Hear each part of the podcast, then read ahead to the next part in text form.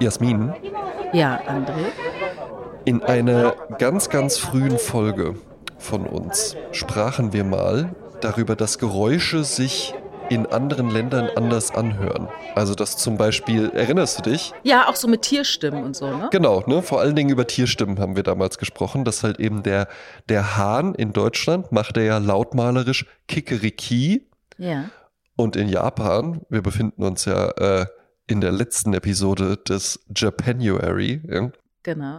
macht der Hahn ja, warte, ich habe es mir aufgeschrieben, es ist nämlich wie alles in Japan einfach recht kompliziert, Kokokokoro. Kokokokoro. Kokokokoro. Und jetzt kommt's. Ich bin ja äh, im Herzen immer noch Werber, auch wenn ich mittlerweile in einer internationalen Wirtschaftskanzlei arbeite. Ja. ne? Aber ich bei den Werber kriegt man ja nicht raus. Ja? Ja. Und äh, was mich immer fasziniert hat und wo ich zum Beispiel auch meine Abschlussarbeit damals geschrieben habe, waren Werbelieder. Ja. Ne? So Lieder, Lieder in Werbung, voll bepackt mit tollen Sachen, die das Leben schöner machen. Ja? Oder so, ich, hab, ich bin die Woche fast umgefallen im Dschungel. Ja. Da gab es eine Prüfung und da hat nach der Prüfung der Cosimo einfach so gesungen, auf diese Steine können sie bauen. Babyschall. So hat er sich dann geklemmt. Da habe ich auch in meiner auch in meiner Abschlussarbeit äh, unterschieden. Das ist ja halt dann eher ein Jingle. Ne? Das ist K-Glas Ah, ja. repariert, K-Glas tauscht aus oder Genau. Haribo macht Kinder froh. Und Erwachsene ebenso. Wo ich dann auch in der Arbeit die vierte Wand durchbrochen habe ja? und mit dem, mit dem Leser direkt kommuniziere und auch so, machen Sie jetzt mal den Test, ob Sie die folgenden Zeilen überhaupt lesen können, ohne sie im Kopf zu singen. Und es Ja. ist tatsächlich schwierig, wenn irgendwo Haribo macht Kinder froh und Erwachsene ebenso Ja. äh, steht, dann singst du es halt eben im Kopf schon mit. Und ich fand Werbelieder immer faszinierend. Und in der ersten Agentur, in der ich angefangen habe, äh, Grüße auch an Martin, der hier immer noch äh, zuhört, da, äh, die haben das früher auch viel gemacht, ja. Und da hatte mir der, der Jan, der, der mein Textchef, hat auch gesagt, ja, bist ein bisschen spät dran. Bist ein bisschen spät dran. Das war wirklich so Ende der 90er Jahre, da war das halt einfach, da konntest du nur abliefern. Ja? Ach der ja. meinte so, und das war auch geil, ja. Ne? Und ich finde aber auch, es kommt so ein bisschen wieder und ich finde auch, das ist eine der besten Formen, um wirklich irgendwie sich im Kopf von Leuten zu verankern, wenn du so ein, so ein gutes Werbelied hast. Und es gab mal eine Kampagne von der Auto, von der japanischen Autofirma Mazda, Ja. hm, ist den Begriff. Ja, klar. Selber mal gefahren. Und da kam irgendein, irgendein Mazda Roadster kam dann raus. Ein Zweisitzer Cabriolet war das, ja. Und da war einfach nur im Hintergrund das Lied und das ging so rein, da haben die Leute gesungen, Zoom, Zoom, Zoom. Erinnerst du dich daran? Ja, aber ich glaube, das war so die Zeit, wo ich schon gar nicht mehr so viel Werbung geguckt habe. Darum ist, hat sich das bei mir nicht so eingebrannt wie äh, die 70er, 80er. Zoom, Zoom, Zoom. Ja? Zoom, Zoom, Zoom. Das Zoom, Zoom, Zoom-Feeling. Ja? Und Ja. ich war äh, letzte Woche mit ähm, äh, einem guten Freund von mir, Moritz, und seiner äh, lieben Freundin Helena, waren wir in Frankfurt in der Goethestraße und haben, Mhm. waren dann mal ein bisschen, mal ein bisschen shoppen. Ja? Und äh, dann kamen wir darauf zu sprechen und der arbeitet unter anderem für Mazda. Und ich sagte das einfach nur. Ich sagte so, Zoom, Zoom, Zoom. Ich hatte das irgendwie so im Kopf. Und dann meinte der, weißt du eigentlich, wo das herkommt? Und jetzt kommt's. Oh. Das ist nämlich genau das gleiche wie Kikeriki und Kokoroko Kokoko. Ja? Ja. Was machen denn deutsche Kinder, wenn die mit Autos spielen? Ach, ich verstehe. Ja, alles Dann klar. machen die Brumm, Brumm, Brumm, Brumm. Brumm. Oder ja? ön, ön, ön, ön, ön, ön. Ja, das habe ich jetzt noch nie gehört. Nee? Ja. Ön, ön, ön, ön, ön, ön. Das ist ein Motorrad.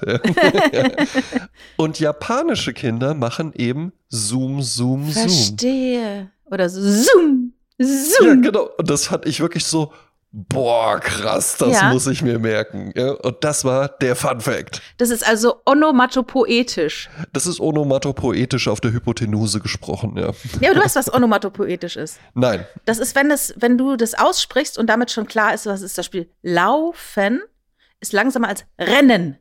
Das ist dieses Ah. doppelte N ist ja schneller, ne? Oder wenn ich sage, es stottert, dann ist dieses äh, schon automatisch mit drin in dem Wort. Ja. Ne? Ja, Stottern. das, ist, das ist so, wie meine, äh, meine liebe Partnerin immer sagt, dass Atem ohne H geschrieben wird, finde ich komisch. Ich finde, wenn man das so sagt, das klingt doch schon so Atem. Ja, als ob da noch so ein H mit drin ist. ja, aber das A ist ja mit dem T dahinter sowieso schon ein langes A. Ah. Ne? Atem. Das ist genauso, wenn man zum Beispiel, das ist jetzt echt nerdy, aber Ja, zum Beispiel so Städte wie, super. wie Kleinenbräuch, ne? Das heißt eigentlich nicht Kleinenbräuch, weil das I ist ein Dehnungs-I. Das heißt, dieses I wird gar Mhm. nicht gesprochen, sondern bedeutet, dass das O langgezogen ist. Kleinenbruch, Grevenbruch, Oh. Troisdorf und nicht Treusdorf, sondern es ist ein Dehnungs-I, Troisdorf. Aber da viele Leute das nicht mehr wissen, hat sich das dann halt so einge eingebürgert, genauso wie es, es ergibt Sinn, so heißt es ja eigentlich im Deutschen. Mhm. Aber dann hat sich das Englische to make sense und das hat sich dann so eingedeutscht. Genauso wie es heißt, ich erinnere mich, es ist reflexiv, ich erinnere mich. Ja. Aber je höher du in den Norden gehst, verlieren die dieses Reflexive und sagen das, ich erinnere. ja. Und das ist eigentlich grammatikalisch falsch. Aber wird halt cool gefunden und deshalb sehr oft wie I remember so äh, genutzt ohne reflexiv. Oh, interessant. Onomatopoetisch. Ja, onomatopoetisch ist halt dieses, dass das Wort sich so anhört. Ja, ja, ich wollte das nur nochmal noch mal wiederholen, damit ich das jetzt in Zukunft überall einbringen kann. Ja. Mött and Shandon ist ja auch irgendwie onomatopoetisch. Ja. Ja. Ich habe jetzt auch die Tage mich nochmal, wir sind ja in der letzten Woche unseres Japanuaries. Der ja wahnsinnig gut ankam. Ne? Der wahnsinnig also da haben wir ja ankam. unglaublich viel. Und das war ja wirklich eine spontane Idee. Das hatten wir uns ja, Ja. nicht so, hey, sollen wir im Januar das einfach mal, ich glaube, das war wirklich während des. Podcasts Genau. sogar on mic geboren. Ne? Genau. Interessant. Und ich habe mich mal ein bisschen äh, noch mit ein paar Wörtern auseinandergesetzt im Japanischen und kam da auf einen Namen eines Restaurants in Köln, das heißt Kaizen. Mhm. Und habe gedacht, was heißt es denn eigentlich Kaizen? ja. Oder Kaizen. Und es bedeutet, die Handlung, etwas Schlechtes besser zu machen. Also die beliebteste Übersetzung ist also die Veränderung zum Besseren. ja. Das kann man sich natürlich vorstellen. Der Japaner an sich ne, strebt ja Perfektion an, wie Da wir von ja der Emily schon wussten. Ne? Genau, dann wird praktisch das, was es schon in der Welt gibt, aufgegriffen, in die Atome eingeteilt und dann nochmal neu besser zusammengesetzt. Eben. Und dann gibt es etwas, was du angebracht hast und was ich vor zwei Wochen in der ähm, Mannheimer Bahnhofsbuchhandlung gekauft habe, nämlich ein Buch über Ikigai. ja. A Japanese concept meaning a reason for being. An dieser Stelle sei noch angemerkt, dass ich das nur weitergeleitet habe. Das war eine, äh, eine Inspiration, die uns von unserem lieben, langjährigen Hörer Sebastian Mergel zugetragen wurde. Genau, sehr schöne Grüße nach Berlin. Sehr schöne Grüße. Sehr schöne auch von mir. Ne? Genau, ich habe dieses Buch gekauft, weil mich das interessiert. Ich dachte, ach komm, Japanuary will sich auch weiterbilden. Hab dann mit Entsetzen festgestellt im Zug, das ist auf Englisch. Ja, hm, ach, ah, bin ich beruhigt. Äh, Bin Hab ich null beruhigt. Wir werden, wir, wir werden ja heute auch noch über Bücher sprechen und ich Ja. hatte bei diesem Buch, über das wir dann noch sprechen werden, auch gedacht, ja gut, eigentlich muss man das auf Englisch lesen. Aber dann dachte ich auch so, nee, kein, einfach kein Bock, Nein, keine Lust. Also ja. man muss sich nicht noch Fallstricke im Alltag dazu bauen. Ne? Wir haben genug zu tun, da muss man jetzt nicht noch sagen, ja, jetzt, äh, ich habe äh, eine 736-seitige Lektüre vor mir, die werde ich jetzt einfach mal Genau, die lese ich Englisch auf machen. Englisch. Ja, nee, nee, nee. Also ich habe mir dieses Buch dann äh, bisher noch nicht durchgelesen, muss ich sagen, aber ich habe mich trotzdem mit dem Thema beschäftigt ähm, und bin dann noch mal auf ein weiteres Buch gestoßen. Ah, Aber, aber Jasmin, ganz kurz, wie herrlich. Das heißt, es gab eine Situation, du saßt dann vermutlich ja im ICE Ja. und ich bin jetzt einfach mal jemand, der dich nicht kennt und der das einfach nur so beobachtet und der sich denkt, ja, schau mal an, ne? Da sitzt sie und liest Bücher über japanische Lebensgefühle auf Englisch. Toll, was es in Mannheim alles gibt. Also, wenn man mich gesehen hätte, hätte man eher gesehen, wie ich das Buch rausziehe aus, dem, aus meiner Tasche und dann laut seufzt und es wieder weglege. Hast du es nicht, hast es nicht einfach noch so auf dem Tisch liegen lassen? Nee, nee, so ich hab dann- neben, neben so eine Frankfurter Rundschau, die du dir auch noch gekauft hast. Ich habe dann einfach auf meinem Handy auf Paramount Plus dann äh, Germany Show weitergeguckt. ja, sehr gut. und das, und das, das japanische Ikigai-Buch einfach nur zum Abstützen des Smartphones benutzt. Genau, genau. Ähm, also ich habe mir dann äh, ein bisschen was über Ikigai drauf geschafft und das hat mit dem Kaizen auch ein bisschen was zu tun. Es ist Ja. nämlich jetzt auch ein Bestseller. Der nennt sich Ziele setzen mit Kaizen und Ikigai, Konzentration verbessern, Prokrastination überwinden und Leistungsfähigkeit steigern. Das sind ja alles. Sachen, die wir wollen. Am besten im Liegesitz, im Liegesessel und all das passiert von selbst durch die Lektüre Genau, eines wer Buches. ginge das? Könnten wir das einfach, einfach haben? Steht das in dem Buch, wie man ja, das es, ste es erreicht? steht da viel über Nachdenken und Reflektieren tatsächlich. ja, das macht man ja gerne mal auch im Sessel. Ja, also es gibt auch Schaubilder dazu, zu diesem Ikigai. Ich stelle es mal ganz kurz vor. Also es geht eben darin, du musst deinen, äh, im Englischen würde man sagen, deinen Purpose finden. Mhm. Oder das, was ich äh, immer allen sage, finde was, was du gerne machst und guck, ob du damit Geld verdienen kannst. Ne? Ja. Das ist jetzt mal so ganz runtergebrochen, was es mit Ikigai auf sich hat. Also du musst dir überlegen, was liebst du? Also was du wirklich super gerne machst. Ja. Dann ähm, überlegen, worin bist du gut? Was fällt dir also leicht? Mhm. Dann überlegen, wofür kann man dich bezahlen? Und dann überlegen, was die Welt braucht. Und die Schnittmenge daraus, aus diesen vier Dingen, ist Ikigai. Oh. Und natürlich äh, schneiden sich dann auch, was du liebst und worin du gut bist. Das ist dann eine Passion, also eine Leidenschaft. Ne? Mhm. Oder es schneidet sich, was du liebst und was die Welt braucht. Das wäre dann eine Mission. Mhm. Oder was die Welt braucht und wofür man dich bezahlen kann. Das könnte die Berufung sein. Mhm. Und worin man gut ist und wofür man einen bezahlen kann, das wäre dann der klassische Beruf. Ne? Und es gibt dann noch weitere Schnittstellen. Ähm, da kannst du dich äh, befriedigt fühlen, aber hast trotzdem ein Gefühl der Nutzlosigkeit, weil es so der Welt nichts bringt. Mhm. Ähm, bei anderen Sachen fühlst du dich äh, äh, total bequem, aber es ist auch ein Gefühl der Leere, weil das nicht, nicht wirklich erfüllt. Mhm. Oder es erfüllt dich total, aber es kommt keine Kohle bei rum. Ja. Oder du bist halt total begeistert und selbstgefällig, aber dennoch ein Gefühl der Unsicherheit, weil du darin nicht gut bist vielleicht. Also das ist so im Groben das Ikigai. Du musst etwas finden, was alle diese vier Bereiche umfasst. Ja. Und da finde ich, werden solche Dinge dann auch schon schwierig. Ne? Das ist ja fairerweise, ähm, das ist ja alles nicht falsch und das ist jetzt auch alles nichts, wofür man unbedingt dieses Buch braucht. Dieses Buch kann halt eben helfen, weil da halt eben einfach dann nochmal so ein Schaubild mit Kreisen ist und Überschneidungen und sowas und dann muss man das nicht alles nur mit sich im Kopf ausmachen. Ich finde aber, es ist ganz schön viel verlangt. Das finde ich auch. Ne? Ich, von, so einer, von, so einer, von so einem also ich, ich, ich weiß zum Beispiel jetzt nicht, äh, mir würde niemand einfallen, auf den das alles zutrifft. Ja, man kann sich natürlich auch so ein bisschen zurechtbiegen. Ne? Ja. Und ähm, also überlegen, worin ist man gut, was fällt einem leicht, ne? Und wofür kann man einen bezahlen? Die gehen dann davon aus, wenn du gerne Serien guckst, dann guck doch mal, ob du dich dafür bezahlen lassen könntest. Ja. Ja. Die Frage ist halt, braucht das die Welt? Gibt es dir noch einen riesigen Purpose? Ja, und, und was ja, was ja halt immer gerne mal passiert. Also zum Beispiel gibt es gibt ja so Berufe, die stellen sich Leute toll vor. Ne? Jetzt so eine mhm. jüngere Generation findet bestimmt irgendwie TikToker oder äh, Content Creator oder sowas sein. Ne? Und dann stellen die sich das äh, in irgendeiner Art und Weise vor. Lange Zeit war es ja auch sowas wie Modeln oder sowas, mhm. ja, oder Fotograf sein. Äh, dachte ich ja auch mal. Ne? Als ja. ich 16 war, dachte ich auch, ich will Fotograf werden wie Helmut Newton, weil ich mir das so vorgestellt habe. Ich komme ans Set, Hemd zu weit aufgeknöpft, aber alle finden es super.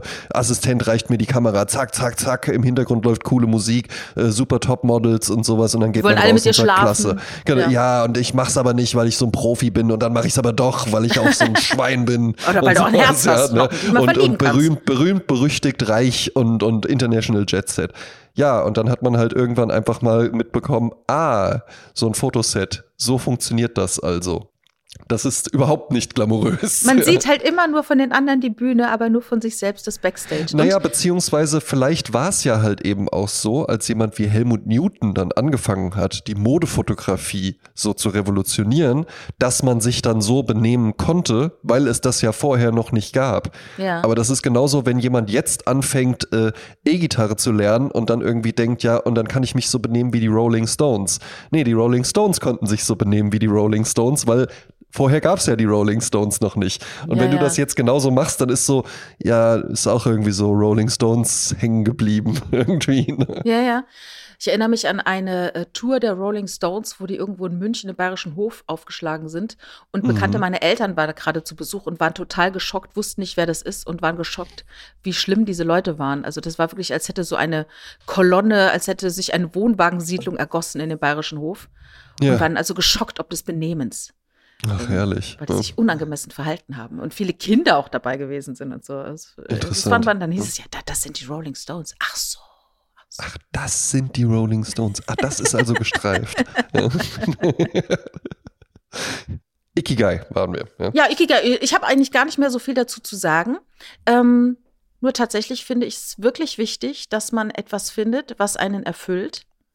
Und wenn es etwas ist, was ein Außenstehender gar nicht als Erfüllung sieht. Also ich finde, man sollte da auch nicht so immer die Bestätigung im Außen suchen, sondern wirklich gucken, was einen wirklich innerlich befriedigt. Eben, für, für, einen, für einen selbst, ich, versteige mich aber zu der These, dass das nicht alles jetzt innerhalb eines Berufs stattfinden muss. Also, dass man nicht sagen muss, so und die Tätigkeit, die ich ausführe, diese eine Tätigkeit, die muss das alles irgendwie vereinen. Ich glaube, man kann das auch auf mehrere Pillar verteilen. Ich glaube, es gibt Leute, die haben Berufe, die kennst du vielleicht irgendwie aus so einem Großraumbüro, wo du denkst, meine Güte, äh, was ist denn, wie kann man denn so leben? Das ist ja, der macht hier seit 35 Jahren, der hat hier seine Ausbildung gemacht und macht hier immer noch jetzt jeden Abend Kasse und, und abrechnen und irgendwo in eine Liste eintragen. Ja, aber vielleicht ist das dann jemand, der geht dann halt eben raus und dann hat er im Keller irgendwie ein 8000 Teile Puzzle des Universums und das bringt ihm dann halt eben irgendwie diese Befriedigung, ja, ne? oder engagiert sich ehrenamtlich oder sonst was. Ja? Äh, kürzlich hat, wurde ja gesagt, dass so wahnsinnig viele Leute im Bundestag Juristen sind und äh, Staatsbedienstete sozusagen. Mhm. Und ähm, warum nicht mehr Unternehmer und Handwerker im Bundestag sitzen?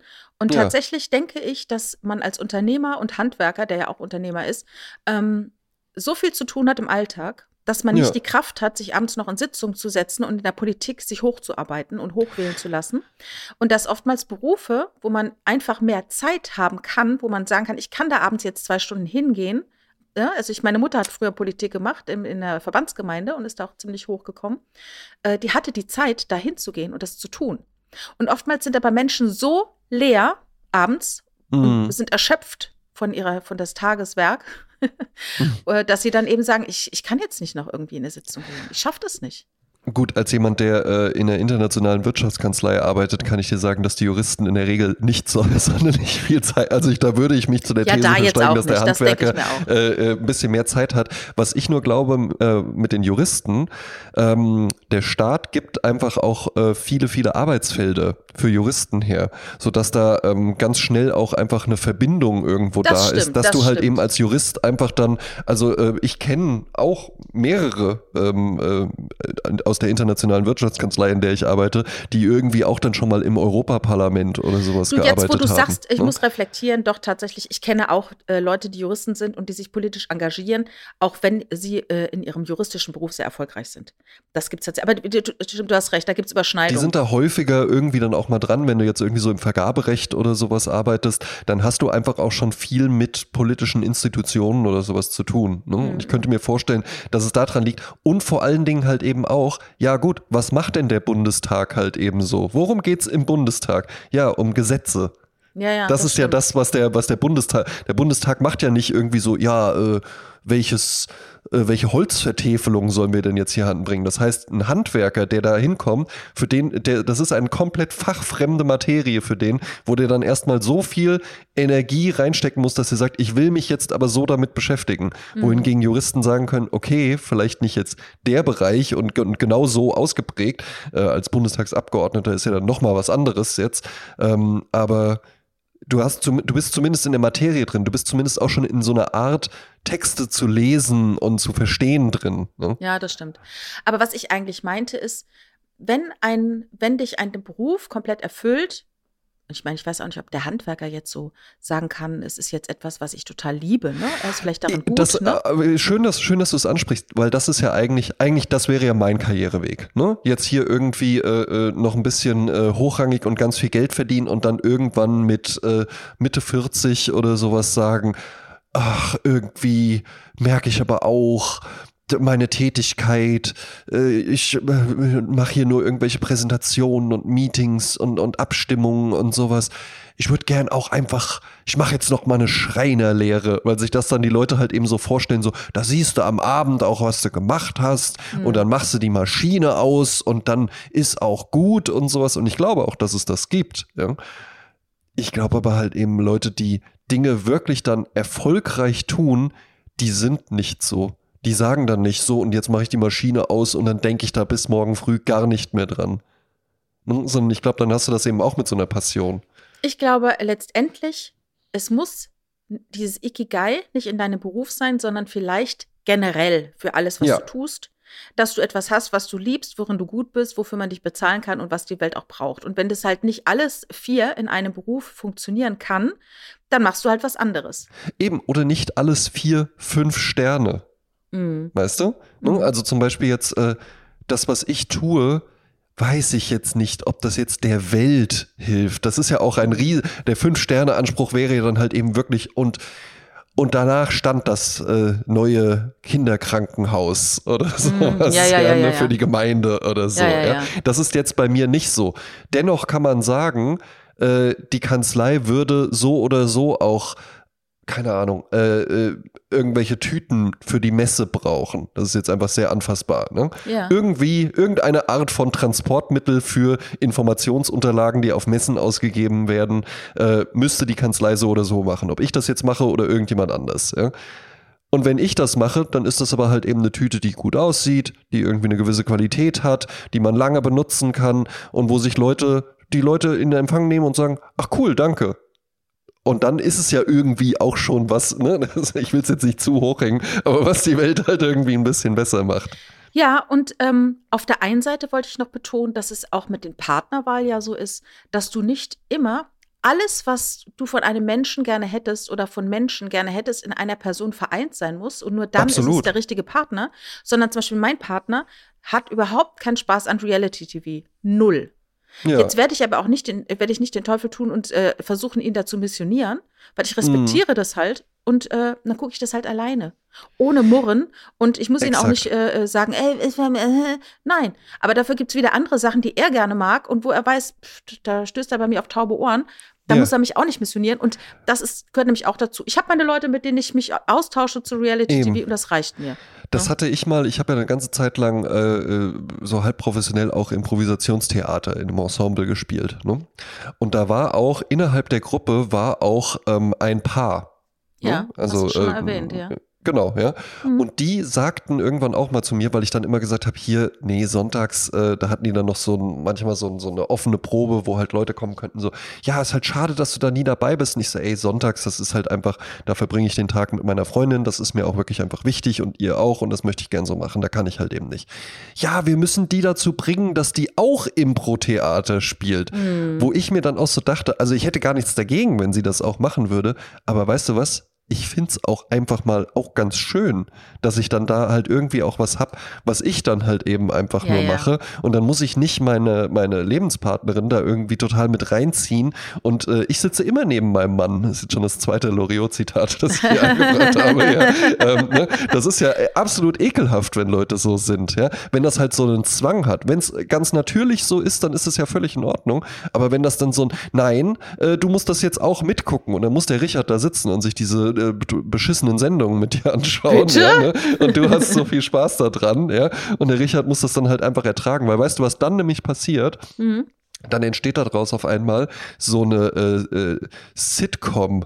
Ähm, äh, Dynamik, wo dann halt irgendwie so, so, jetzt hab ich mit dir Dschungelcamp geguckt, jetzt musst du mit mir äh, Hitchcocks Rebecca gucken. Oder das wäre ja gar nicht so schlimm, aber es gibt ich ja andere weiß, Sachen findest so. das halt gar nicht so schlimm. Making Irgendwas of anderes. Apocalypse Now und, und sowas, Making ne? of Apocalypse Now, das geht fünf Stunden, aber Dschungelcamp ging nur zwei Stunden. Dafür kommt das nächste Woche wieder. Den Film gucken wir jetzt nur einmal. Nein, doch, nein, äh, ich hasse dich, Scheidung und so weiter. Ja, das ist ja schrecklich. Das ist ja wirklich ein richtiger Albtraum halt eben Mhm. einfach, wenn das dann so gegeneinander aufgewogen wird oder dann so, kennst du solche Männer? Und ich gehe felsenfest davon aus, dass das bei euch nicht so ist, die dann irgendwie so, ja, ja, ja, ich will am Wochenende will ich mit den Jungs wandern gehen, den ganzen Tag, ja, und Ja. abends dann noch schön saufen. Das heißt, ich bin dann am Sonntag auch total im Eimer.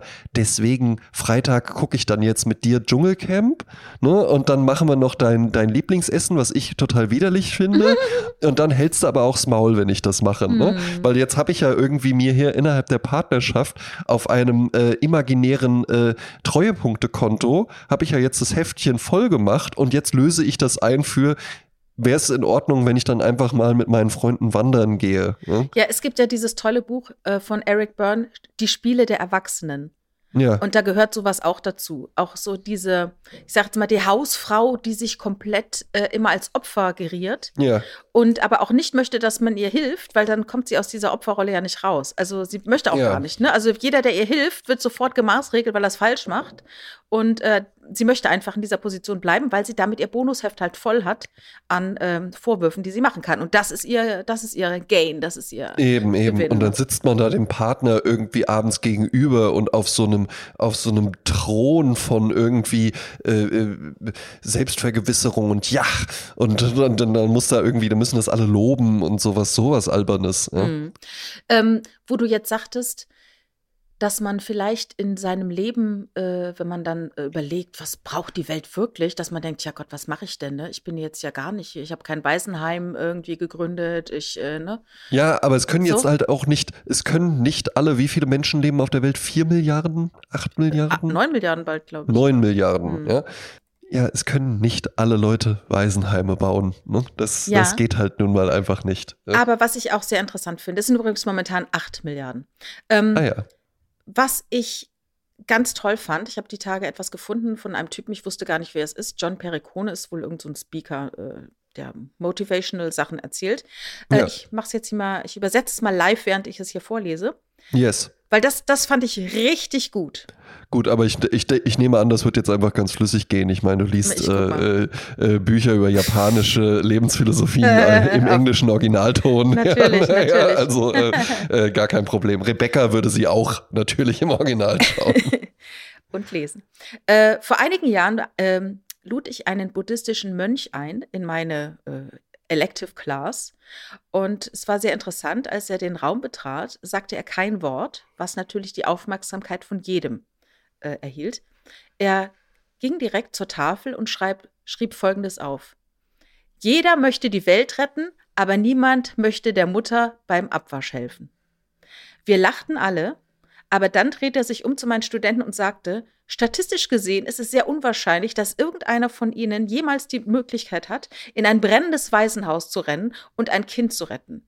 Aber die kleinsten Gesten der, der, der Kindness, wie nennt man das? Nicht Höflichkeit, der Hilfsbereitschaft. Hilfsbereitschaft, ne? ja. Ein warmes Lächeln, jemandem die Tür aufzuhalten, äh, mal ähm, den Einkauf von der älteren Dame, die neben dir wohnt, äh, hochzutragen. Ja. Damit hat man einen unermesslichen äh, Impact äh, auf das Leben der Einzelnen, nämlich für jeden von uns Einzelnen ist unser Leben unser Universum. Und das ist eben die kleinen Akte der, äh, der Hilfsbereitschaft. Damit rettet man auch die Welt eines anderen. Und das ist halt, es, es muss nicht gar nicht die große Geste sein. Exakt. Dafür ja. haben wir nämlich oftmals gar nicht die Gelegenheit. Aber einfach nett sein, hilfsbereit sein im Alltag, das kann schon so schön sein. Es hilft einem selber. Man hat ja schon so oft drüber gesprochen. Es ist immer wahr. Ja, ja. Ist es hilft ein, einem selber, es macht einem selber Spaß. Ne? Aber die anderen denken auch, Mensch, das war jetzt mal ein netter Moment. Weil es gibt so viele unschönen Momente im Alltag. Und wenn man die selber gestalten kann, gestaltet man sie doch besser irgendwie positiv. So werde auch ich das tun und äh, habe mir selbst einen positiven Moment äh, erschaffen. Ich kündigte es ja letzte Woche an, dass ich mir tatsächlich für dieses Jahr etwas vorgenommen habe und an diesem Sonntag wird äh, äh Teil 1 von 12 ja. davon stattfinden, denn mein Vorsatz für 2023 ist, ich möchte gerne jeden Monat ein Stück Hochkultur genießen. Ja. So, das klingt jetzt gleich schon wieder so, äh, ähm, so abgehoben, aber worum geht's genau? Es ist ja jetzt nicht so, als ob äh, ich die ganze Zeit nur Reality-TV gucken würde oder sowas, ja. ja, sondern ich bin ja auch so durchaus interessiert. Aber ich habe bei mir einfach festgestellt, ja, ich nehme mir dann auch immer mal so Sachen vor und könnte und sollte man doch, ne? Und dann habe ich auch mal wieder so eine Phase, wo ich viel klassische Musik höre und dann denke ich auch, ach, damals irgendwie diese Chopin-Abend mit Maurizio Polini, das war ja auch toll, man könnte ja auch mal gucken, könnte, könnte, sollte, sollte, hätte, hätte, ja? Und jetzt habe ich mir eben gesagt, so, das ist ja machbar. Das ist ja absolut machbar, sich einmal im Monat irgendwie sowas vorzunehmen. Ja? Und bei mir ist jetzt das, was stattfindet an diesem Sonntag, etwas, wer mir ne, hier schon lange zuhört, nämlich nicht nur auf dem Sprezzatura-Kanal, sondern auch noch damals bei Die Therapie, äh, der wird sich erinnern, dass der Julian und ich da auch immer mal über das Phänomen Oper gesprochen haben. Ne? Und dass wir beide auch gesagt haben, nee, haben wir noch nie gesehen. Müsste man sich eigentlich mal angucken. Ist ja auch wirklich was Beeindruckendes. Und es ist ja halt eben auch nicht so, ähm, dass man da jetzt irgendwie sagen muss, ja, das ist so teuer und das ist, das findet ja nirgendwo statt. Da muss ich erst an die Skala nach Mailand reisen. Äh, das kann ich mir nicht leisten und das kann ich nicht machen und deswegen werde ich das nicht tun. Sondern ich lebe hier in Wiesbaden. Hier gibt's das Hessische Staatstheater mit einem hervorragenden Opernfach. Hier gibt es jede Woche eine Oper, die man sich anschauen kann. Und wenn man jetzt sagt, ja, aber die Preise, die Preise, natürlich gibt es da sehr, sehr teure Tickets, ne, die dann irgendwo ja auch den ganzen Laden ähm, äh, teils mitfinanzieren. Ohne staatliche Subvention wäre es gar nicht möglich. Ja, aber auch, auch, auch die Ehrlich Brothers sind sehr, sehr teuer, ne? Also, Das um das mal in stimmt. Relation zu setzen, ne? Das stimmt. Ja? Ne? Und wenn man irgendwie acht Streaming-Plattformen abonniert hat, dann ist das auch nicht gerade günstig. Ähm, oder wenn man irgendwie sagt, ich gehe zweimal die Woche bei McDonalds essen, dann ist das auch nicht super billig. Ja? Man gibt für so viele Dinge und auch ich Geld aus. Äh, und losgelöst davon ist es möglich, wenn man einfach nur sagt, okay, ich habe jetzt hier irgendwie ein kleines Budget nur, ähm, ist es denn dann auch für mich möglich? Die Tickets gehen da los. Ich werde mir, kann ja auch jetzt sagen, was ich mir anschaue. Ich schaue mir am Sonntag Richard Wagners Tristan und Isolde an. Also gleich ein richtiger Brecher. Das geht fünf Stunden lang. Und die günstigsten Karten, das ist dann natürlich halt dritter Rang mit Sichtbehinderung durch eine Säule oder sowas, ja. Aber wenn man einfach nur sagt, ich möchte einfach nur mal gucken, ob das generell irgendwie was für mich wäre, ich möchte das irgendwie mal so in mich aufsaugen und man ist ja dann trotzdem in dem Raum und die Musik hört man auch, dann kannst du das, glaube ich, für 15 Euro machen. Ach, Wahnsinn. Hm? Hm. Und das ist eben wirklich möglich. Ähm, da ich da fünf Stunden bin und äh, zwei Meter groß bin, habe ich mir gesagt, ich möchte auf jeden Fall gerne einen Platz haben, der ein bisschen Beinfreiheit hat und sitze jetzt tatsächlich, da war noch ein Platz frei in der Reihe, wo dann davor so ein Durchgang ist, ne, wo du so durch die Mhm. Blöcke durchgehen kannst. Das heißt, ich kann wirklich richtig die Beine ausstrecken. Kannst auch halt Beinchen stellen. Ein, kann auch Beine stellen, ja. Und da war halt noch ein Platz frei und ich bin richtig gespannt, in was für einer Gruppe ich da sitze.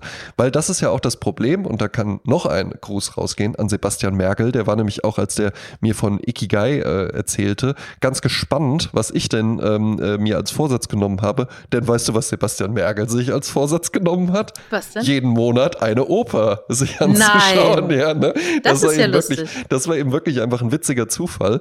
Und ähm, der sagte dann auch was, was komplett wahr ist, dass man nämlich diese Dinge, ne, also insbesondere Oper, Oper ist Mhm. eigentlich ja so ein Synonym dafür. Das wird ja dann auch beim Impro-Theater, wenn man äh, dann irgendwie als Genre Oper hat oder so, dann wird das ja auch gern so wie in einem Sketch immer dargestellt. Was fürs Impro-Theater, was sollen die auch sonst machen? Und dann ist es irgendwie und Gläser zerspringen und sowas, ja. Und es geht irgendwie stundenlang, der äh, Unternehmergatte ist schon längst eingeschlafen Ja. und sowas, ja. Das sind ja alles so diese beobachtet Dinge. man im anderen Rang irgendwelche Opernglas, Ungeheuerlichkeiten. Loge, Männer im Frack und sowas. Das ist ja aber halt eben einfach nicht so. Mhm. Also das ist, Sebastian sagte das sehr, sehr schön in einem Satz, das ist ja jetzt nicht was, was nur für die oberen 10.000 gedacht Mhm. ist, sondern das ist eben auch einfach was, was man sich anschauen kann und was man einfach dann mal erfahren kann. Und was du ja auf jeden Fall erfahren wirst, ist, ich glaube, ach, Richard Wagner, wann, wann war das? 1847 oder sowas, ja, Mhm. äh, wurde Tristan und Isolde, glaube ich, uraufgeführt in München, ja, Ah, unter ja. der musikalischen Leitung von Hans von Bülow. Ach und dann ja. mache ich noch einfach mal einen, einen Loriot-Vergleich, weil der ja irgendwie der äh, Großvater oder sowas, ja, oder irgendein Verwandter auf jeden Fall von Vico von Bülow war, äh, der dann später als Loriot bekannt wurde. Ja. Ähm, das ist kein Phänomen für die oberen 10.000. Man kann sich das dann halt eben einfach mal anschauen. Ja? Und was man ja dann auf jeden Fall sehen wird, ist ein Stück, eine, eine Geschichte und eine Musik, die es jetzt eben einfach mal geschafft hat, über 100 Jahre scheinbar immer noch relevant zu sein. Ja? Über 200 Jahre ja dann sogar fast. Ja. Ähm, die halt eben einfach immer noch vorhanden ist und die immer noch Menschen in ihren Bann zieht. Ja? Und wenn man dann sagt, jetzt ist fünf Stunden, das ist auch ganz schön lang. Das Ding ist, ich weiß ja noch nicht mal, ob mir das auch gefällt. Ne? Eventuell gehe ich dann da auch raus und sag mir, ja, gut, jetzt hat man das mal gemacht, aber äh, ja, äh, das muss, muss jetzt nicht äh, ständig sein oder sowas. Aber das ist ja dann auch in Ordnung. Das ist mir alles zehnmal lieber als, äh, ich glaube, als ich da mit dem Julian drüber gesprochen habe, ich glaube, da war ich irgendwie Anfang 30 oder sowas. Ach ja. ja, schon so Und so, her. ja, und, und müsste man auch mal machen. Nee, mache ich jetzt auch mal wirklich und sowas. Und jetzt mache ich das halt eben auch wirklich. So, Ja. was habe ich noch gemacht?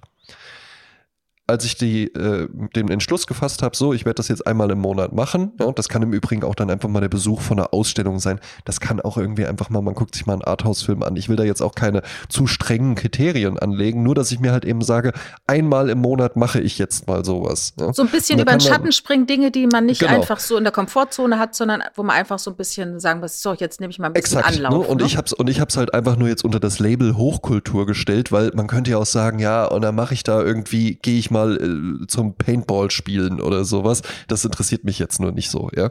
Ähm, ich werde halt eben das machen und einfach mal schauen, wie sich das anfühlt. Und was habe ich noch gemacht? Das Ticket dafür habe ich vor zwei Wochen gekauft. Ja. Und zwei Wochen lang freue ich mich jetzt einfach schon auf diesen Termin. Und das war so eine gute Entscheidung tatsächlich. Und das will ich auch jetzt so weitermachen, dass man halt eben einfach mehr Termine auch hat. Ich habe ganz, ganz viele Jahre meines Lebens, ich ein schönes Leben, das ist also wunderbar, ja, aber ganz viel immer so sehr treiben lassen. Und man, man kaschiert das dann, also ich lebe halt im Moment und ich genieße halt den Moment. Man kann ja auch den Moment genießen, ja.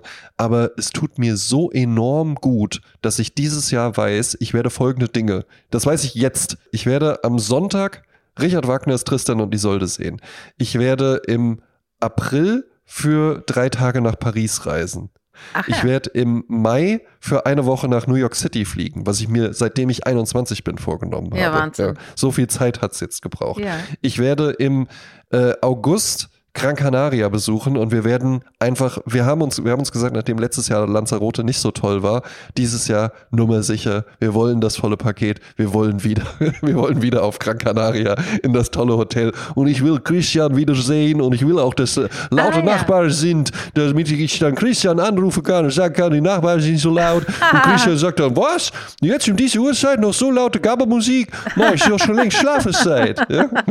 Das möchte ich alles erleben. Und es tut mir enorm gut, dass ich das alles jetzt schon weiß. Ja? Ja. Man muss sich Dinge auch einfach vornehmen und in den Kalender schreiben, sonst macht man sie nicht, ne? Exakt. Ganz exakt. Ich habe jetzt vor einiger Zeit äh, auch etwas empfohlen bekommen von der Bettina und die hat nämlich ein tolles Theaterstück besucht von einem Schauspieler, den wir kennen aus Babylon Berlin. Das ist der, der den Gerichtsfotografen spielt oder den Polizeifotografen Ah ja, mhm. vielmehr. Und der ist auch Schauspieler und äh, inszeniert auch äh, bestimmte Stücke.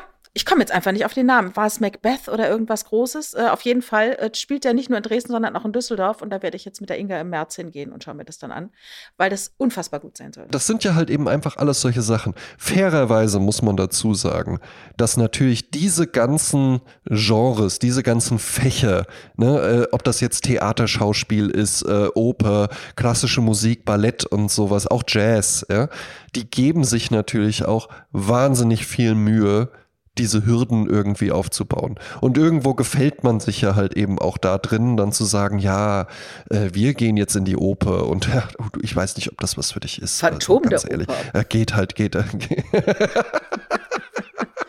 Soll ich es mal kurz erzählen?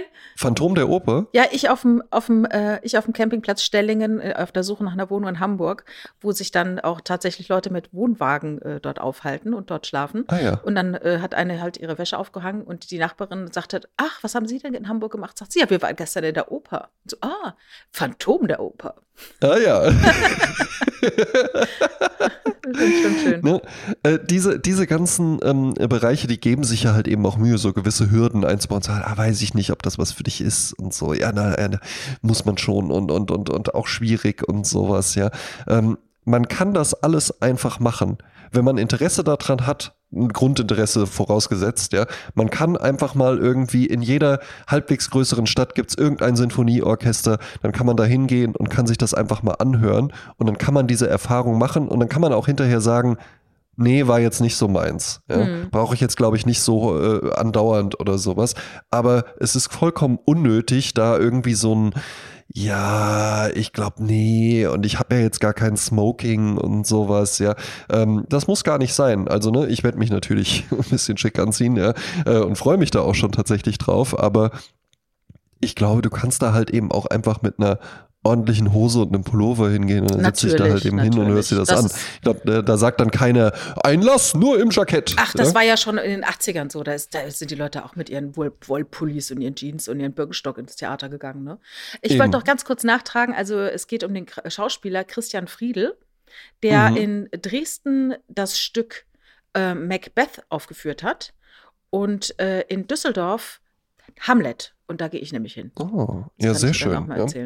Ja. Berichte auf jeden Fall. Auf ich werde es auch tun, ja, weil natürlich, ähm, ich, ich habe im Übrigen äh, äh, meine Freundin dann auch gefragt, so hier, weil die wollte, wollte das auch immer schon mal. Ja. ja.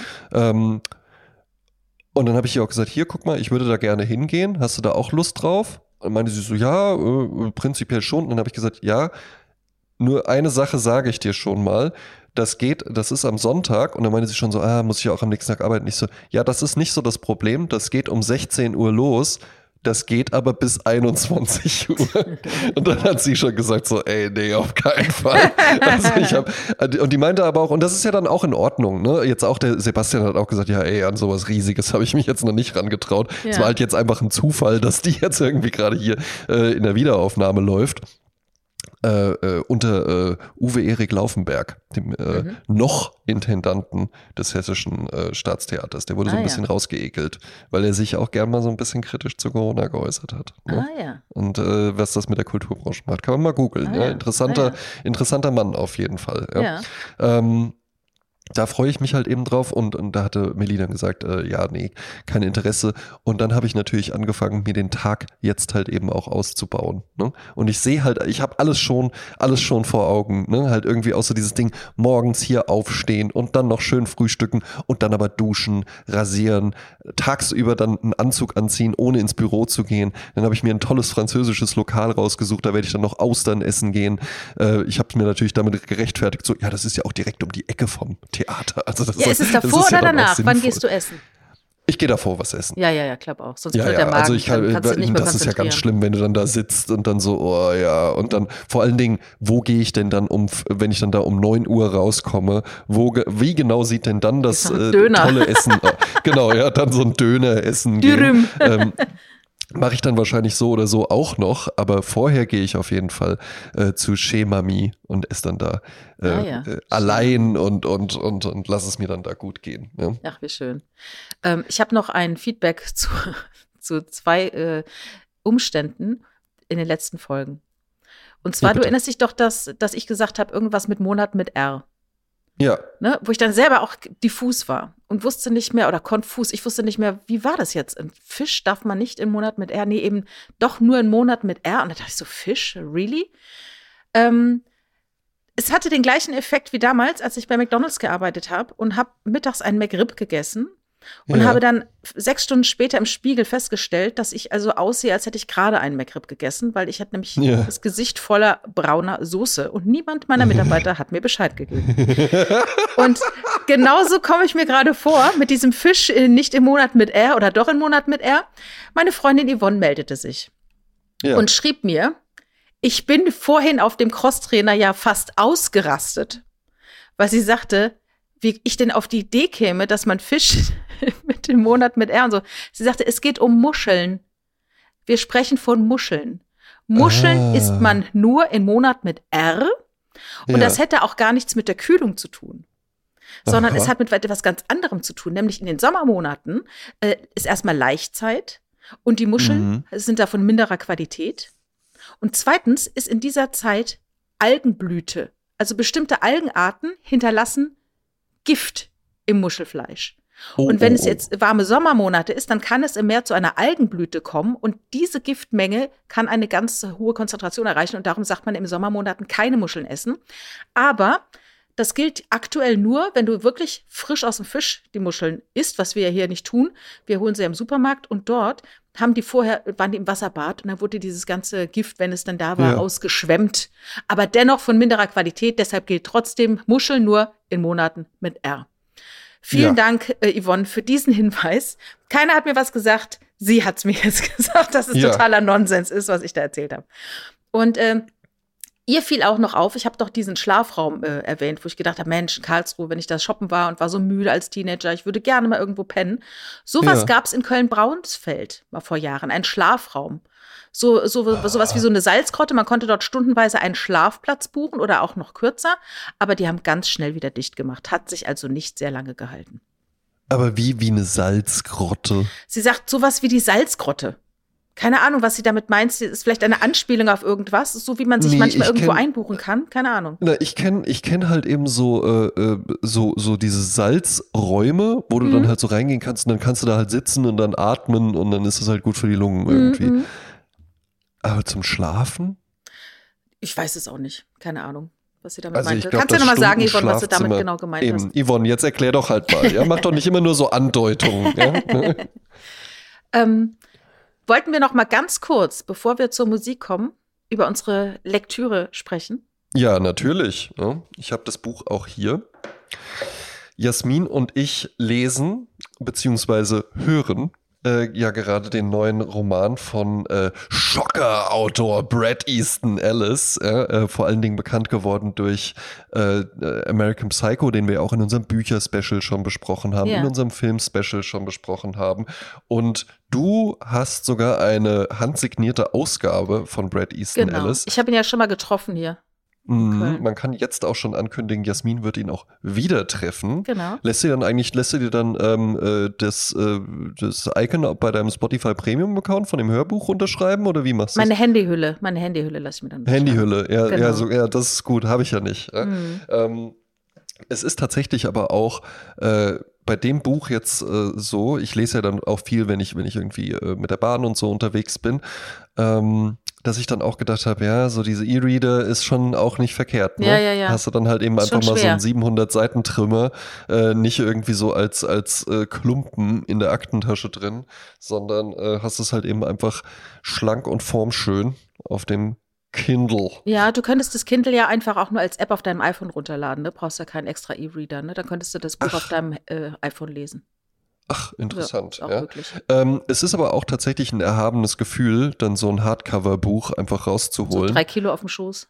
Ja, und es auch einfach mal so nebendran zu legen und dann aber halt eben einfach äh, noch eine Folge Family Guy auf dem Smartphone zu gucken, weil das Buch liegt ja. Den Effekt hat man trotzdem, ja. Ja. Soll ich einfach mal den Klappentext vorlesen, Ja, dass wir kurz mal. erfahren, worum es geht? Lustigerweise heißt der äh, Titel ja The Shards. Da könnte man auch fälschlicherweise darauf kommen, dass es ein englisches Buch ist.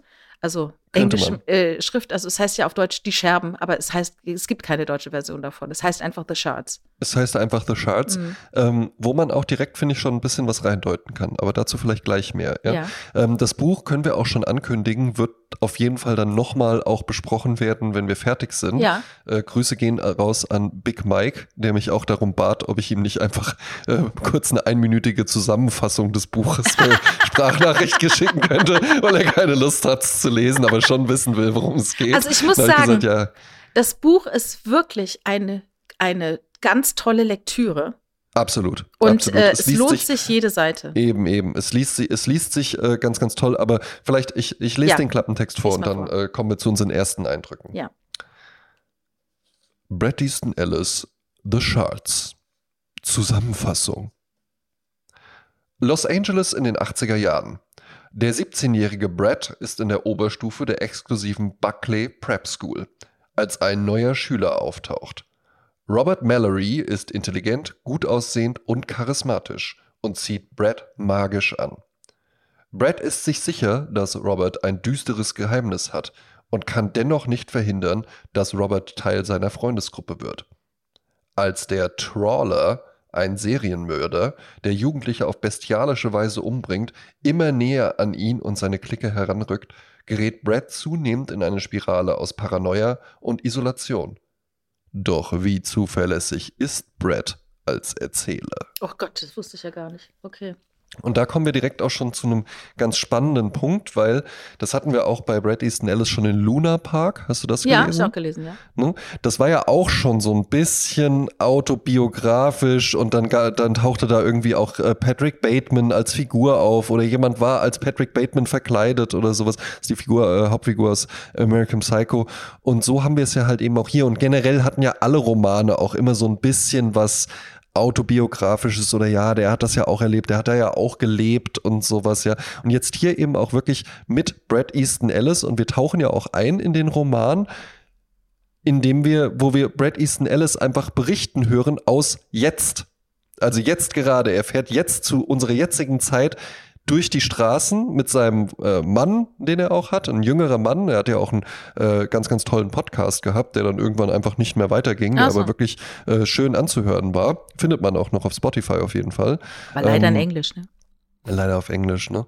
Ähm, ja, und äh, er fährt dann da durch die Straßen und begegnet dann eben einer Person aus seiner Vergangenheit und erinnert sich dann an die Geschichte, von der ich eben erzählt, äh, den Klappentext vorgelesen habe, nämlich Los Angeles in den 80er Jahren, genauer genommen äh, 1981 spielt's, glaube ich. Sommer, und ja. das ist ja dann, ne, und wir haben halt eben einfach, wir haben immer diese Rückblende. Ich erinnere, so fängt ja fast jedes Kapitel fängt ja an mit, ich erinnere mich noch, als das und das passiert ist. Und das ist auch, glaube ich, gemeint mit diesem, ähm, äh, doch wie zuverlässig ist er als Erzähler? Ne? Was macht jemand, der dann so ein Autor geworden ist später, was macht der eigentlich aus seiner Erinnerung? Und da, vielleicht ist das auch schon ein bisschen überinterpretiert, leite ich mir auch den Titel The Shards her, also die Scherben, hattest du ja schon gesagt, Mhm. weil ich, ne, ich, das ist jetzt wirklich arg interpretativ, aber was passiert denn, wenn man jetzt einfach seine Erinnerung als ein Gefäß begreift und das fällt herunter? Und zerspringt sozusagen in ganz, ganz viele Scherben. Der Roman ist ja auch so scherbenartig aufgebaut, was ihn sehr angenehm zu lesen macht, weil du nicht äh, Kapitel über 80 Seiten oder sowas hast und äh, Thomas Mann-artige Sätze, sondern du hast eigentlich immer so kleine Happen. Also du kannst eigentlich auch wirklich, äh, kurz wenn du auf Toilette gehst, kannst du mal so einen Happen irgendwie kurz mitlesen. Und dass das irgendwie so diese kleinen versprungenen Scherbenteile sind, die jetzt ein Erzähler aus der jetzigen Zeit irgendwie wieder versucht zusammenzusetzen und woraus dann wahrscheinlich dieser unzuverlässige Erzähler, was ja ein beliebtes Stilmittel auch ist, ähm, resultiert. Das ist meine Interpretation. Also ich höre es ja als Hörbuch und äh, das geht 27 Stunden und ich habe jetzt, glaube ich, neun Stunden gehört. Und ich hatte ja keinen Zugriff auf diesen Klappentext und auch nicht über diese, auf diesen Spoiler, von wegen, wie zuverlässig ist Brad als Erzähler. Das, Mhm. das äh, höre ich jetzt zum ersten Mal. Ähm, für mich ist dieses Buch wieder ein Buch, wie damals, als ich äh, in den 80ern gelesen habe. Äh, es hat so diesen alten Erzählstil, nämlich sehr viele Dialoge, sehr viele innere äh, Monologe, Gedanken, wie damals bei äh, Milan Kundera, ähm, der auch sehr reflektiert hat, sehr viele Gedanken in seine ähm, in seinen Text mit einfließen hat lassen. Äh, es ist fast filmisch erzählt. Ja. Ähm, es wird, werden wahnsinnig viele Andeutungen zu Musikstücken gemacht. Und es Mhm. gibt auch eine äh, Spotify-Playlist, Playlist, äh, angef mhm. angefertigt von Adrian Kreie, den man kennt, wenn man früher von MTV das wahre Leben gesehen hat. Das war nämlich einer der ersten, die in diese deutsche WG eingezogen sind, die ähm, sich haben filmen lassen in ihrem Alltag. Damals auch schon ein junger Journalist, der lebt, glaube ich, heute in New York. Also der ist auch noch dran, der liest auch noch Brad Easton Ellis. Was mir Ja. halt total gut gefällt, ist an diesem Roman, dass man eben, wie gesagt, mitten drin ist in diesen 80ern. Wir sind 1981 in der Highschool oder in einer, in einer privaten Schule. Das sind alles Rich Kids mit ihren Problemen, die äh, nehmen Kokain, die äh, rauchen Gras. Es ist genau das gleiche wie bei Unter Null. Das übrigens gerade Brad Easton Ellis schreibt, davon spricht er auch. Also tu er tut ja so, Genau. als wäre er quasi, er erzählt jetzt die Geschichte aus seiner Jugend, die er jahrzehntelange verdrängt hat und jetzt aber merkt, er muss jetzt mal drüber sprechen, weil sie ihm hinterherläuft. Ne? Mhm, genau. Also ein großes Trauma, was hier jetzt äh, aufgedröselt wird. Ja, also noch ist es, äh, es heißt ein Meisterwerk von Sex und Gewalt. Das klingt immer so ein bisschen äh, plakativ. Ähm, momentan äh, ist bei mir wenig Gewalt äh, noch im Spiel, sondern viel mehr Sex. Aber äh, wie gesagt, ich kann es nur empfehlen, es zu lesen. Es macht einen, einen Riesenspaß. Es macht wirklich Spaß. Es ist, es ist angenehm zu lesen. Ähm, äh, es, macht, es macht wirklich Freude. Ähm, auch, dass du dann so diese, ne, Stephen King spielt ja auch immer mal eine Rolle. Ne? Ja. Und dann wird Cujo gelesen und dann war er in Shining und wie toll das war und sowas, ja. Oder wie sehr er sich darauf gefreut hat. und wie schlecht so, dann die ja. Verfilmung war. ja. Ähm, und das war ja halt eben auch bei Luna Park schon so, dass das dann auch so abdriftete oder auch, äh, ich sehe sie hier nur gerade auch, auch Glamorama zum Beispiel. Hast du den mal äh, Habe ich auch gelesen? ja. Ne? Das dreht ja dann irgendwann halt Wie auch ein so Drogenrausch am Ende, und ja. sowas, ja. Mhm. Genau, ne? Und, und, und auch so diese Horrorelemente und sowas mit reinzubekommen in den frühen, so unter Null oder einfach unwiderstehlich oder sowas, da war das ja so noch gar nicht so drin. Mhm. Ne? Und jetzt hier auch so diese, dieser Kriminalplot und sowas noch mit dabei und ständig wird ja irgendwas angedeutet, auch, äh, ja, äh, äh, da ahnten wir noch, als wir aus dem Mhm. Kinofilm rauskamen, ahnten wir noch nicht, dass das der letzte Samstag war und sowas, ja, ne? Und das, das macht es natürlich halt eben auch dann, das macht es auch zu so einem Page-Turner. Ich finde, es hat auch eine, eine sehr äh, schöne, schnörkellose Sprache. Ich Mhm. mag ja auch so halt so diese Beschreibung. Ich finde, diese Welt ist natürlich auch total interessant. Los Angeles 1981 1981, äh, die schönen Reichen und sowas, ja. Ähm, ähm, ich finde auch so diese Markenbeschreibungen und sowas, da, dem kann ich was abgewinnen. Gibt vielleicht auch Leute, die das dann nicht so mögen. Aber ich würde es auch auf jeden Fall empfehlen. Ähm, ist ein gutes Buch, was man auch, wenn man jetzt vorher noch nie was von dem gelesen hat, äh, problemlos lesen kann. Mhm. Jetzt sind wir ja beim Abschluss unseres Japanuary. Und Yes. eigentlich hattest du ja noch einen Tokio-Film gesehen. Ja, Willst du noch ganz kurz äh, den empfehlen? ich gehe noch kurz drauf ein. Exakt, ja. Mensch, heute ist die Sendung voll. ja, ne? super. Obwohl wir Äh, gar nicht so viel über Japan gesprochen haben. Ich habe ich hab tatsächlich ähm, einen, einen Film, den ich einfach nur zufällig entdeckt habe und du, ich hatte ihn dir ja dann auch zugeschickt. Äh, du hattest ihn dann äh, irgendwie den Trailer dir angeschaut und wolltest dann auch bei Amazon Prime ist er zu finden, wolltest ihn dir da anschauen, hast ihn dann da nicht gefunden. Er wird geschrieben Tokio mit Y, ne? also Tokio mit Ausrufezeichen dann noch dahinter. Und das ist ein äh, aus drei Teilen bestehender Episodenfilm und jede dieser Episoden spielt eben in Tokio und wurde von einem anderen Regisseur umgesetzt, ist eine komplett abgeschlossene Geschichte, die Sachen haben nichts miteinander zu tun ähm, und die drei Regisseure haben es aber in sich. Als da wären, erste Episode von Michel Gondry, ja, legendärer Musikfilmregisseur, mittlerweile auch absolut etablierter Filmemacher mit äh, äh, einfach äh, Mensch, Spotless Mind, äh. Science of Sleep und, Ja, genau. und, und äh, Spotless Mind und, und Charme der Tage, den fand ich immer ein bisschen arg. Ähm, ne, ist auf jeden Fall was dabei. Äh, interessante Geschichte, ein junges Paar zieht nach Tokio, kommt da erst bei einer Freundin unter. Er ist irgendwie Filmemacher, aber auch sehr erfolglos, so ein Art, Arthouse-Filmemacher.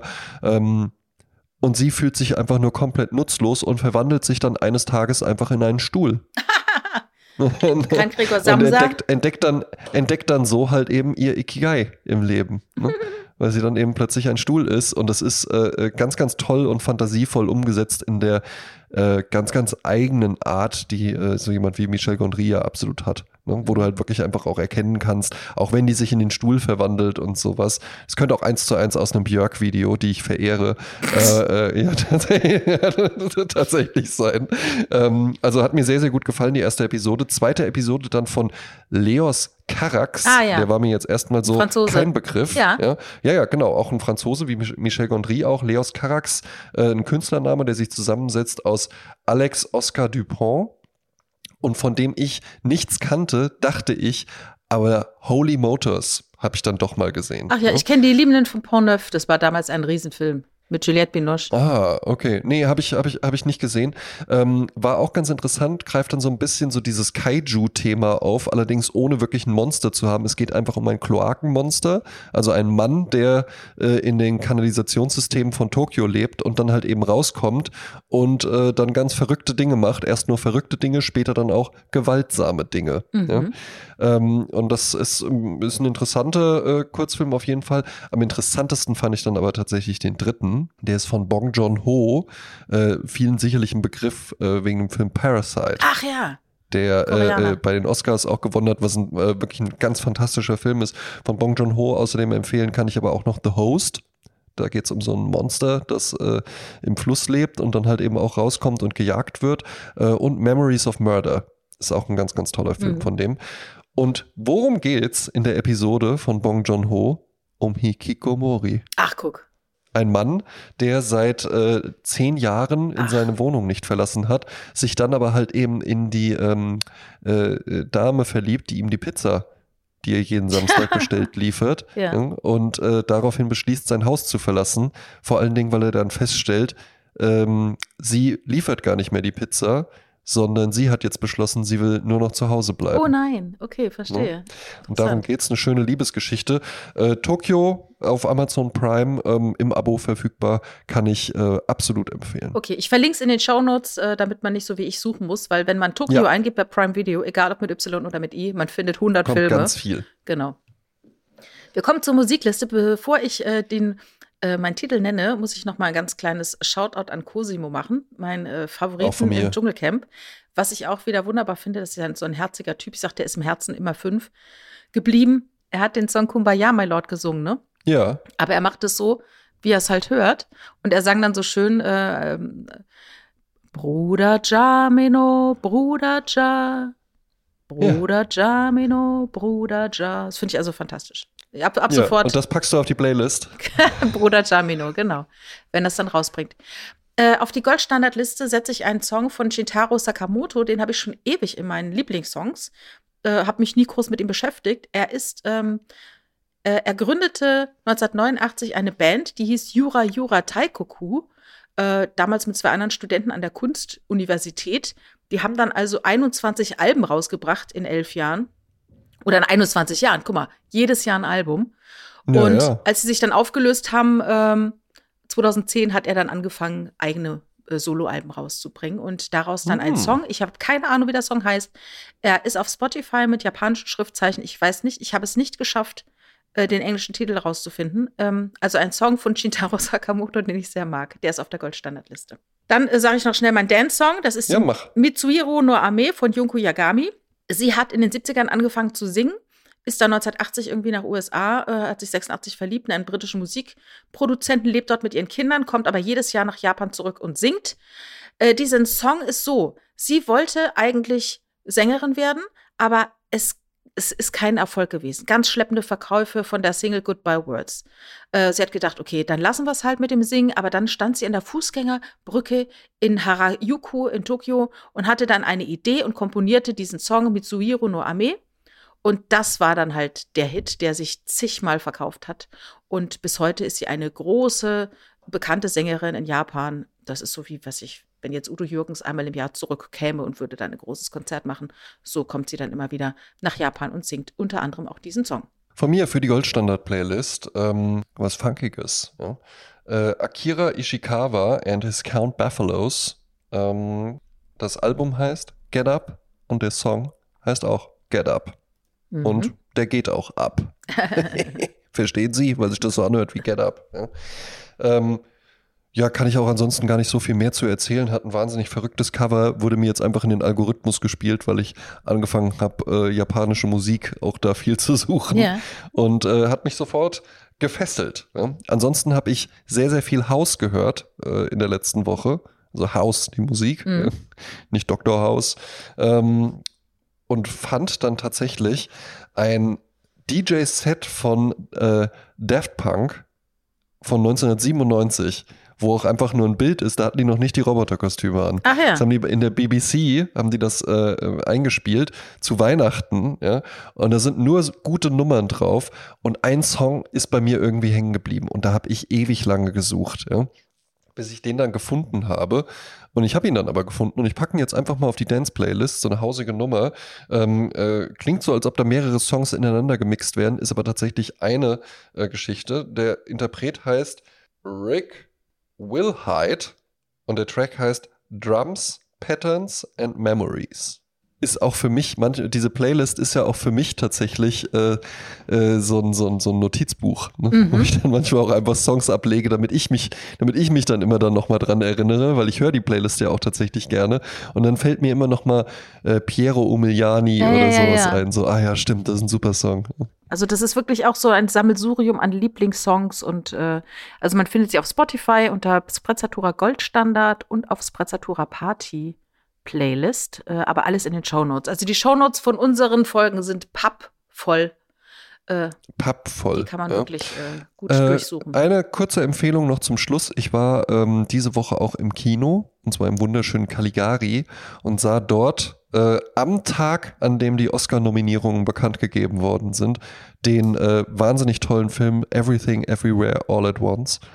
Und wer den noch nicht gesehen hat, äh, sei hiermit herzlich eingeladen, ihn sich anzugucken. Ich finde, das ist ein fantastischer, ganz, ganz toller Film, der auf dem, beim, beim ersten Mal schauen halt einfach nur äh, crazy und visuell bombastisch ist, der aber auch eine ganz, ganz tolle emotionale Geschichte zu erzählen hat und äh, den ich wirklich sehr, sehr empfehlen würde. Äh, zu Recht achtmal, glaube ich, äh, für die Oscars nominiert. Ähm, genauso auch wie Im Westen nichts Neues, den habe ich auch letztens gesehen, ist auch ein fantastischer Film, wirklich. Ähm, ja, das einfach noch so als Schlussempfehlung und damit, liebe Jasmin, verabschieden wir uns. Ja, ich will nur ganz kurz was sagen zu Im Westen nichts Neues. Ich habe tatsächlich den Film nicht gesehen, er läuft auf Netflix. Mein Vater hat ihn Ja. geschaut und war äh, tief betroffen und tief beeindruckt. Ähm, aber äh, es gibt auch tatsächlich Kritiker, die sagen, dass der äh, der Autor würde sich im Grabe umdrehen. So, das wäre also sehr effekthascherisch ja. und so weiter. Ne? Aber ich meine, das ist ja immer so. Stephen King fand jetzt die Shining-Verfilmung auch nicht doll. Und ja, dann weißt du was? Dann soll er sich halt umdrehen. ne?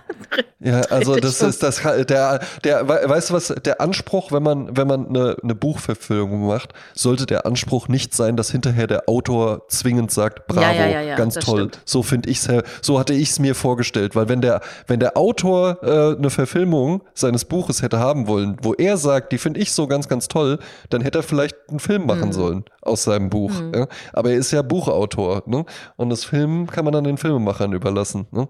Und das finde ich ist, ist eine eine wahnsinnig äh, beschissene äh, äh, Rezession, äh, Rezession, wenn man da halt eben dann um die Ecke kommt als Kritiker und dann sagt, da hätte er, also ich kenne ihn, äh, Erich, ich sag Erich, ja, oder Maria auch manchmal einfach, ja, äh, das hätte dem nicht gefallen. Also da gibt's äh, sehr, sehr, das kann ich, ich kann das schon einschätzen. Ja? Also ich freue mich auf jeden Fall auch wahnsinnig für Edin Hasanovic, weil der hat ja da auch mitgespielt. Der hat es nämlich auch noch gestern noch geteilt, ja. der ist super stolz und da freue ich mich auch total mit und hoffe, äh, es ist nicht nur als bester Film, sondern auch als bester internationaler Film äh, nominiert. Da ja. sind wir mal gespannt, ne? Ob da was bei rumkommt. Wir sind gespannt. Ne? Vielleicht können wir dann sagen, wir sind Oscar. ja. Dann, äh, ja, prima. Ja. Dann verabschieden wir uns aus dem Japanuary. Genau. Äh, ja, arigato. Ja, ich hatte mir schon überlegt, für äh, Februar vielleicht jetzt nichts was, mach, was zu machen, was so zwingend so geklebt ist an dem Thema, aber so ein bisschen ein, zweimal über die Oper sprechen, fände ich schon ganz interessant. Ja, das auf jeden Fall. Ja. Ne? Eben, eben. Ja, ja prima. Allerhaupt. Dann äh, ein Sake auf euch und äh, bis zum nächsten Mal. タレで。あ